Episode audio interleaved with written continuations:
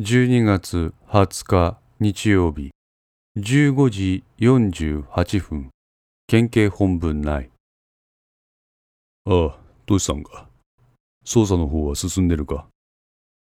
あのな、未明の遺体の身元が分かった。メモ取れるか？はい、大丈夫です。控えられます。一人は穴山和也23歳。住所は銚子。で、もう一人は井上正夫。これまた23歳。住所は土清水だ。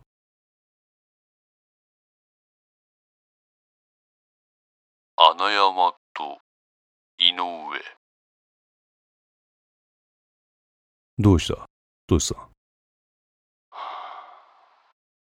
本部長、なんだ？申し訳ございません。は？私、本部長に報告しておりませんでした。あ どうした？俺はあんたの言ってることがよくわからんが。そんな前、知っとります。ああ、もう知ってたか。いえ、違います。その男らの名前は3年前から知っとります。なんだと？刑事部の一角に設けられた来客用のスペースにあるソファーに腰をかけそこに配された固定電話から電話をしていた朝倉は自分と向かい合って座っている片倉の方を見て動きを止めた。片倉は朝倉の表情を見て何か重要な情報が電話の向こう側からもたらされそうなのを察しとっさに電話のスピーカーボタンを押したその二人はレイプ犯です。三年前当時日課の課長だった一式の交際相手を強姦したと思われる男たちです。朝倉と片倉は驚きの表情でお互いの顔を見合った。そんな話、こっちまで上がってないぞ。本部長、この件は事件になっておらんのです。まさか、申告されてないからか。そうです。くそ喜怒哀楽をあまり表に出さない朝倉だったが、この時は感情的だった。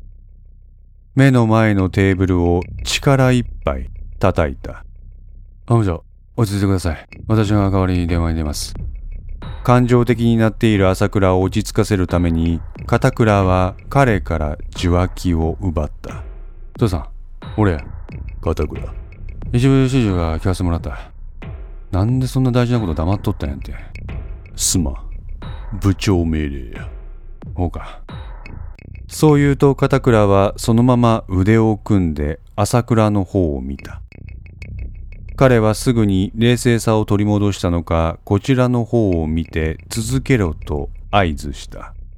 父さんだけか、そのこと知っとるやつは？多分な。あとは、当事者と部長しか知らんやろ。なんで父さんには部長は話したんや？さあ、なんでやろうな。ただ当時部長が鬼捜査しとる中で精神的に参っとったんはわしは旗から見ても感じ取れた。ほやからこっちから声かけたんや、部長に。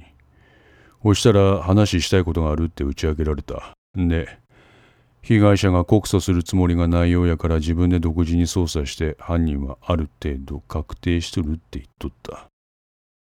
できることならこいつらを法の下で裁いてほしいとわしに切に訴えとった。でも、被害者本人のことを考えるとどうにもできんと。なんとかこの事件の落とし前をつけたいって、部長は言っとった。で、殺してしまったってとこが？片倉がそう言うとその場に沈黙が流れた。その沈黙を破ったのは古田だった。現状の物証とか因果関係考えるとそう考えるのが一番説明がつくただただ、いや何でもない二人のやりとりをその場で聞いていた朝倉は片倉に電話を代わるよう指示した。父さん幸い松永はそのことは知らないようだどうだ？片倉とトシさんで捜査を続けてくれないか？本部長。突然の朝倉の提案に意表をつかれた。片倉も松永には相当頭が来ているみたいだ。自分ちのことは自分たちで落とし前つけた方がすっきりするじゃないか。いいですが。よし、決まりだ。そう言うと朝倉は片倉の方を見た。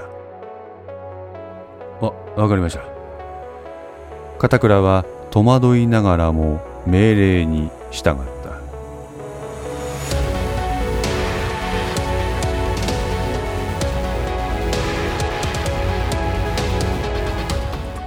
5の線リメイク版いかがでしたでしょうか？